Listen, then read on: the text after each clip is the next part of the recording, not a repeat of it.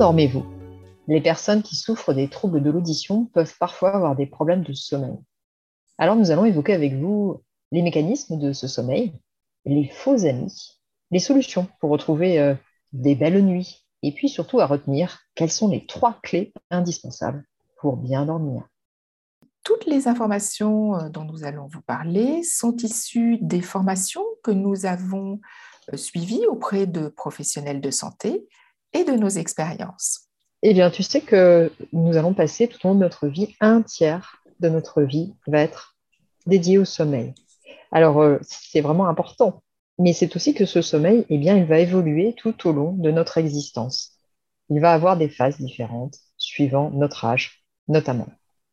Mais surtout, ce qu'on découvre, et ça on le sait grâce à des études qui s'intéressent de plus en plus à l'effet du sommeil sur la santé, comme avec les études et la Journée nationale du sommeil produite par l'Institut national de sommeil et de vigilance, eh bien, c'est que malheureusement, la durée du sommeil a diminué.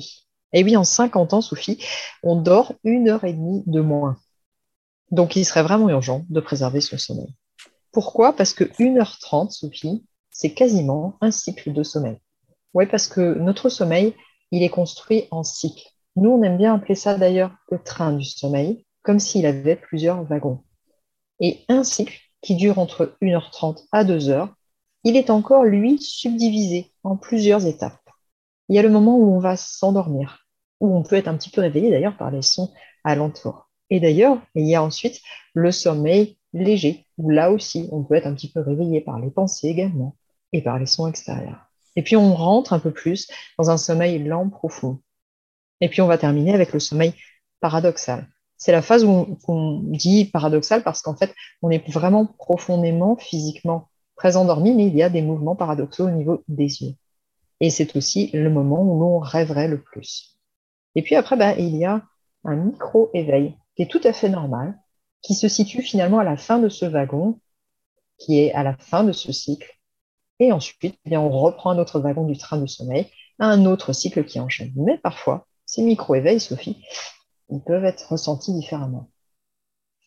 Oui, euh, en effet, pour certaines personnes, la vigilance va remonter extrêmement faiblement, la personne ne va même pas s'en rendre compte. Pour d'autres, ça va être l'occasion de se retourner, par exemple, d'avoir euh, la sensation de retrouver une position euh, différente ou plus confortable. Et puis pour les derniers, ça peut être un véritable éveil parce que la remontée en vigilance va être telle que la personne va se réveiller. Donc, ça peut être un moment où la personne a du mal à se rendormir, par exemple. Pour d'autres, euh, ils vont prendre quelques instants et ils vont poursuivre avec un nouveau cycle de sommeil. Ce qu'il faut savoir, c'est que dans ces mécanismes de sommeil, avec les différents stades que Stéphanie vient de vous indiquer, il est mesuré pour tous les humains que le sommeil profond est plus important en première partie de nuit. Le sommeil profond, c'est le sommeil réparateur, le sommeil où on va vraiment se régénérer physiquement. Et dans la deuxième partie de la nuit, euh, nous avons plus de sommeil paradoxal, qui est un sommeil où, donc, comme Stéphanie vous l'a dit, on rêve et où on va emmagasiner plus les informations que nous avons enregistrées pendant la journée. Et donc ensuite, nous avons une horloge biologique, Stéphanie, qui fonctionne comment? Eh bien, comme toutes les horloges, sur 24 heures. Alors, on peut la remonter et on peut l'observer. On se rend compte que d'ailleurs, on aime beaucoup la discorde, euh, mais en réalité, elle a euh, beaucoup d'intérêt si on la respecte parce que notre sommeil va se caler en fait sur cette horloge biologique de 24 heures. En fait, à l'intérieur de notre cerveau, on a cette petite horloge qui se synchronise grâce en fait à la luminosité, parce que ça passe à travers le regard. Et donc c'est parce que nous avons les informations du jour que nous savons que nous pouvons être dans l'éveil. Et puis lorsque la luminosité s'apaise, eh bien il y a notamment une hormone qui se sécrète, c'est la mélatonine, et cette hormone va permettre au corps d'entrer dans une autre phase et nous allons aller vers le sommeil. Ah oui, parce que, en fait, Sophie, malgré la fée électricité, hein, eh bien, nous sommes des animaux qui devront dormir. Sinon, on aurait été pourvu, c'est ce que disait un grand spécialiste du sommeil, Michel Juvet, et eh bien tout simplement d'un regard qui voit la nuit. Nous n'aurions pas eu cette physiologie. Donc, nous sommes constitués pour nous reposer la nuit, même si avec euh, eh bien, euh, les effets de la technologie, nous repoussons, nous repoussons peut-être cette heure de l'endormissement. J'en ai parlé, c'est vraiment un temps sur lequel la vigilance doit être accordée parce que c'est un temps de repos. Tu en as parlé du sommeil paradoxal, c'est un repos effectivement physique mais aussi psychique. C'est là où on va reconstituer tout un tas de mémorisation, tout un tas de tri intérieur. On parle beaucoup d'écologie en ce moment, mais il y a vraiment un tri à réaliser.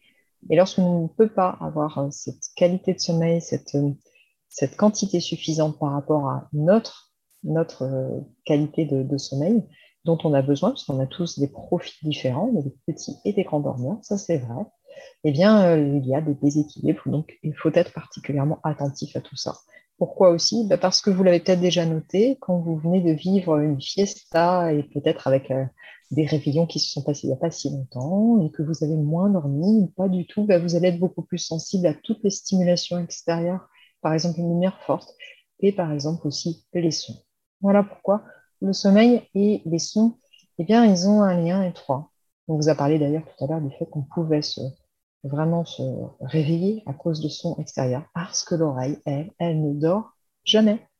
C'est vraiment euh, cet organe qui nous a sauvés en réalité depuis la nuit des temps pour, euh, alors que nous nous reposions, nous alerter s'il y avait un danger.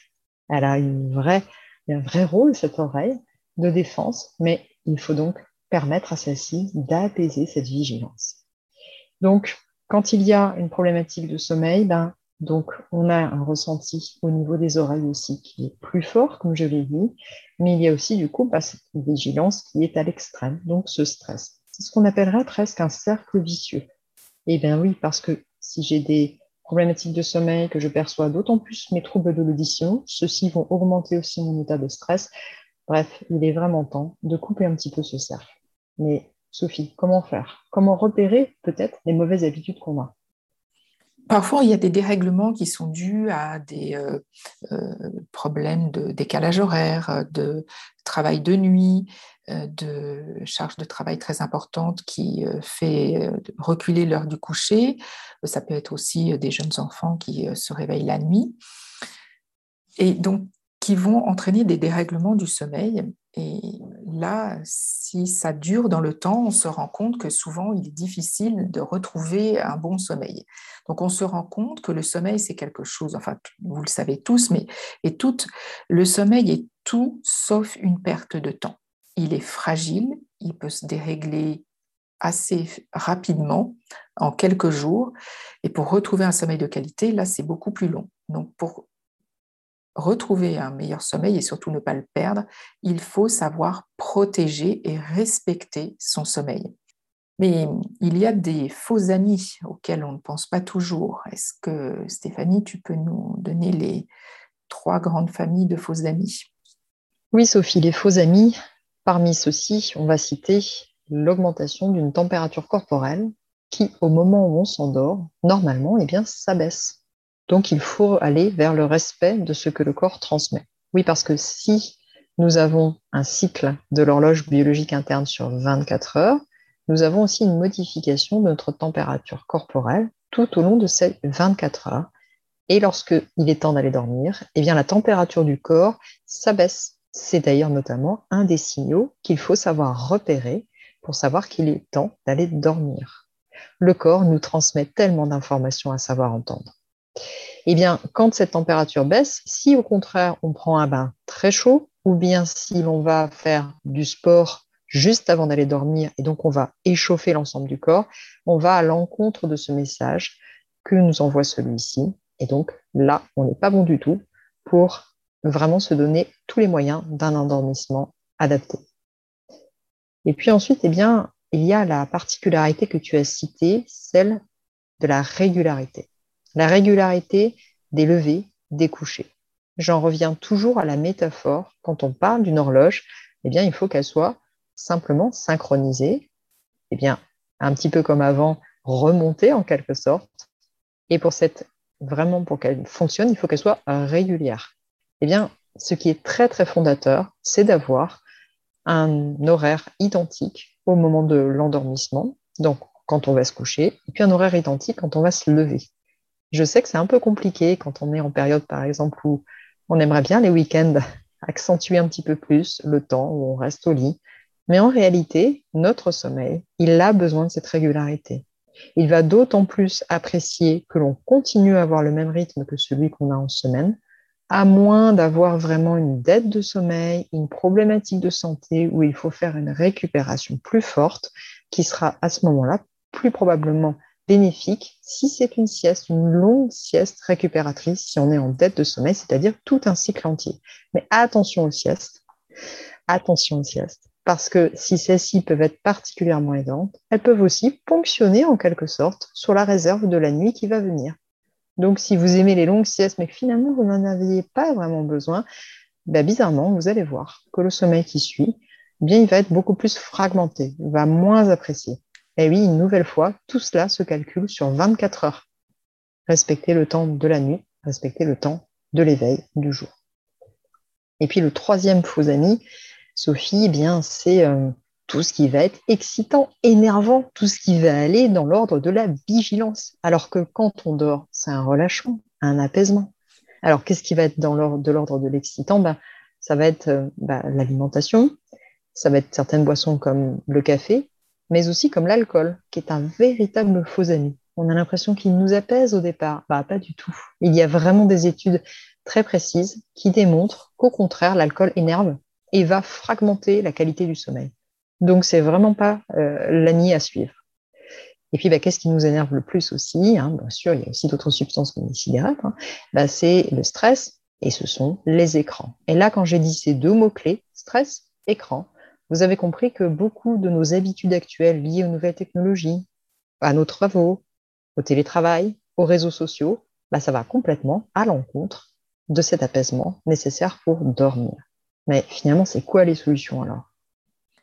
Alors, les solutions, bah, c'est tout simplement que le sommeil, ça se prépare dès le réveil.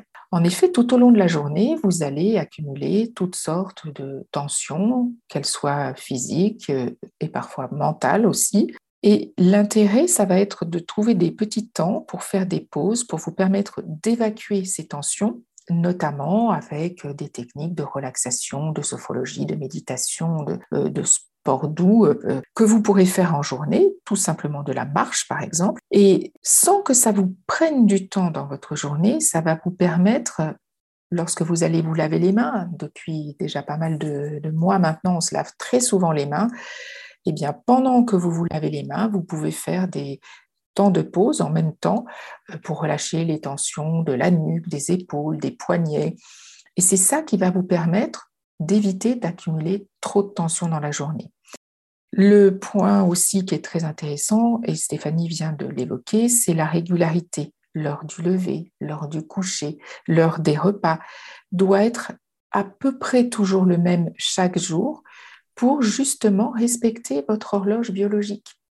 Ce qui ne veut pas dire que vous n'avez plus le droit de sortir dans la semaine euh, si, si vous le souhaitez. Mais la récupération, par exemple en week-end, de plusieurs heures de sommeil supplémentaires et le samedi et le dimanche, eh bien, si vous avez l'habitude, par exemple, de vous lever à 7 heures et que vous vous levez à 10 heures, soit 3 heures de plus, le samedi matin, ça veut dire que le samedi soir, vous allez certainement vous coucher plus tard, puis vous lever plus tard le dimanche matin et arriver le dimanche soir, l'heure à laquelle vous devriez vous coucher pour pouvoir vous lever à l'heure habituelle le lundi, ça va pas être possible puisque vous allez avoir un décalage dans votre euh, horaire de journée et de coucher et vous allez déjà démarrer la semaine avec un, un déficit d'heures de, sommeil. Et vous allez déjà commencer votre sommeil, votre semaine, pardon, avec mm, un sommeil amputé de plusieurs heures. Ça ne veut pas dire que vous ne pouvez plus sortir, plus avoir de vie sociale et ne plus rien faire. Simplement, il faut essayer de garder une certaine régularité, notamment dans les heures de lever et de coucher. Ce qui veut dire que si vous sortez et que vous vous couchez par exemple beaucoup plus tard, il faut faire une petite sieste le, week-end, par exemple, de 20 minutes maximum pour ne pas empiéter sur votre sommeil de la nuit. Ça va vous permettre de récupérer en journée sans entamer votre capital sommeil de la nuit. Ensuite, dans les autres solutions, euh, nous sommes des êtres vivants programmés pour vivre en éveil pendant le jour et en sommeil pendant la nuit. Ce qui veut dire que l'exposition à la lumière du jour est très importante. Dès le lever, il faut allumer la lumière quand euh, vous êtes à une période de l'année où le soleil est levé, ouvrir ses volets, les fenêtres et être euh, en contact avec la lumière pour que le cerveau comprenne que il fait jour, donc nous sommes en éveil. De la même façon, nous sommes programmés pour dormir pendant la nuit. Donc ça, c'est très important, l'exposition à la lumière du jour, ce qui veut dire aussi que quand on travaille beaucoup, notamment sur écran, il est très important de faire une pause en lumière naturelle si possible, comme une petite euh, pause de marche pendant l'heure du déjeuner, sortir à l'extérieur pour être à la lumière naturelle, même si c'est 10 minutes, un quart d'heure, mais c'est déjà très important. Et en plus, vous remettez tout votre corps en mouvement, ce qui est aussi très intéressant comme petit temps de pause. Et puis, euh, autre euh, solution aussi, c'est bien évidemment de diminuer tout ce qui est excitant, hein, ça on en a déjà parlé euh, un petit peu plus tôt avec Stéphanie, diminuer tous les excitants, donc tout ce qui est boisson énergisante, caféine, le, sport. Le sport, vous pouvez en faire jusqu'en en fin de journée, mais après c'est à éviter. Pensez à dîner léger le, problème des, dîners trop lourds, euh, ça va générer une très forte demande énergétique pour la digestion qui va encore une fois élever la température corporelle, ce qui va à l'encontre de l'endormissement. Évitez les écrans, écoutez vos signaux du sommeil, très important. Tous les petits signaux qu'on n'entend pas toujours ou qu'on n'écoute pas toujours, les bâillements, les paupières qui s'alourdissent, la tête lourde, la baisse de la concentration pour ceux ou celles qui lisent quand vous lisez trois fois de suite le même paragraphe, c'est qu'il est probablement temps d'aller vous coucher. Et c'est beaucoup plus facile d'entendre ces petits signaux du sommeil quand on lit un livre que lorsqu'on est devant ses réseaux sociaux favoris, où là, vous allez être euh, happé par toutes sortes d'informations et d'images qui défilent et vous allez beaucoup moins entendre vos signaux du sommeil. Et puis, ce qui est très important aussi, c'est le respect de petits rituels du coucher, parce que nous avons beau être des adultes, eh bien, nous sommes comme les enfants. Nous avons besoin de faire tous les jours les mêmes petites actions dans un environnement un, peu plus silencieux, euh, supprimer les notifications du téléphone, avoir une température de chambre un petit peu plus basse pour respecter le fait que biologiquement notre température corporelle doit s'abaisser pour pouvoir s'endormir, baisser la lumière, avoir une literie adaptée et bien évidemment ne pas avoir de téléviseur dans la chambre faite pour dormir. Voilà le rappel de toutes les solutions à mettre en place qui sont des solutions simples et très concrètes pour vous aider à avoir le meilleur sommeil possible. Mais alors, Sophie, si on résume, c'est quoi les trois clés pour bien dormir? Alors, les trois clés les plus importantes, c'est la température corporelle, la lumière qui détermine la production de mélatonine, qui est le régulateur veille-sommeil, et évidemment diminuer toutes les situations qui peuvent générer du stress. On l'a tous testé, hein. si on a une grande contrariété euh, le soir euh, vers 20h, ça va être beaucoup plus difficile de s'endormir. Euh. C'est super clair, moi j'ai un peu envie d'aller dormir. Ah, maintenant. Avant de terminer cet épisode, nous vous proposons un outil pour le suivi de votre sommeil que vous pourrez télécharger gratuitement sur nos sites internet. Il s'agit d'un agenda du sommeil que vous compléterez pendant une semaine, une minute le matin, une minute le soir. Le soir, vous compléterez l'agenda en indiquant la qualité de votre journée, d'éventuelles remarques sur votre activité ou manque d'activité dans la journée.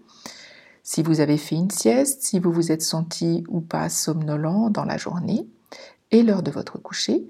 Et le matin au réveil, ou juste après le réveil, vous compléterez l'agenda en indiquant l'heure du lever, d'éventuels éveils nocturnes, les périodes de sommeil, la qualité de votre sommeil et votre sensation au réveil. Est-ce que vous vous sentiez reposé, moyennement reposé ou pas reposé du tout? À l'issue d'une semaine, vous aurez une photographie de votre sommeil qui est une indication intéressante et qui peut aussi donner des pistes d'amélioration, notamment si vous vous rendez compte par exemple que votre sommeil est très irrégulier. Pour certaines ou certains d'entre vous, il pourrait être intéressant de continuer à compléter cet agenda du sommeil pendant plusieurs semaines, comme cela est d'ailleurs proposé dans les centres du sommeil, afin d'avoir une photographie sur un mois par exemple de votre sommeil et de pouvoir repérer des points sur lesquels il y a peut-être des améliorations à apporter, comme la régularité ou euh, les siestes dans la journée qu'il faudrait mieux éviter. Si cet épisode vous a plu, merci de nous laisser un commentaire sur votre plateforme préférée. Et nous nous retrouverons mardi prochain avec un épisode de plus sur le sommeil avec une interview d'une spécialiste. Si vous ne l'avez pas encore fait, n'oubliez pas de vous abonner à notre podcast pour ne pas manquer les prochains épisodes et à nos comptes Facebook pour trouver de nombreuses informations sur l'audition et le sommeil. À très bientôt. À bientôt.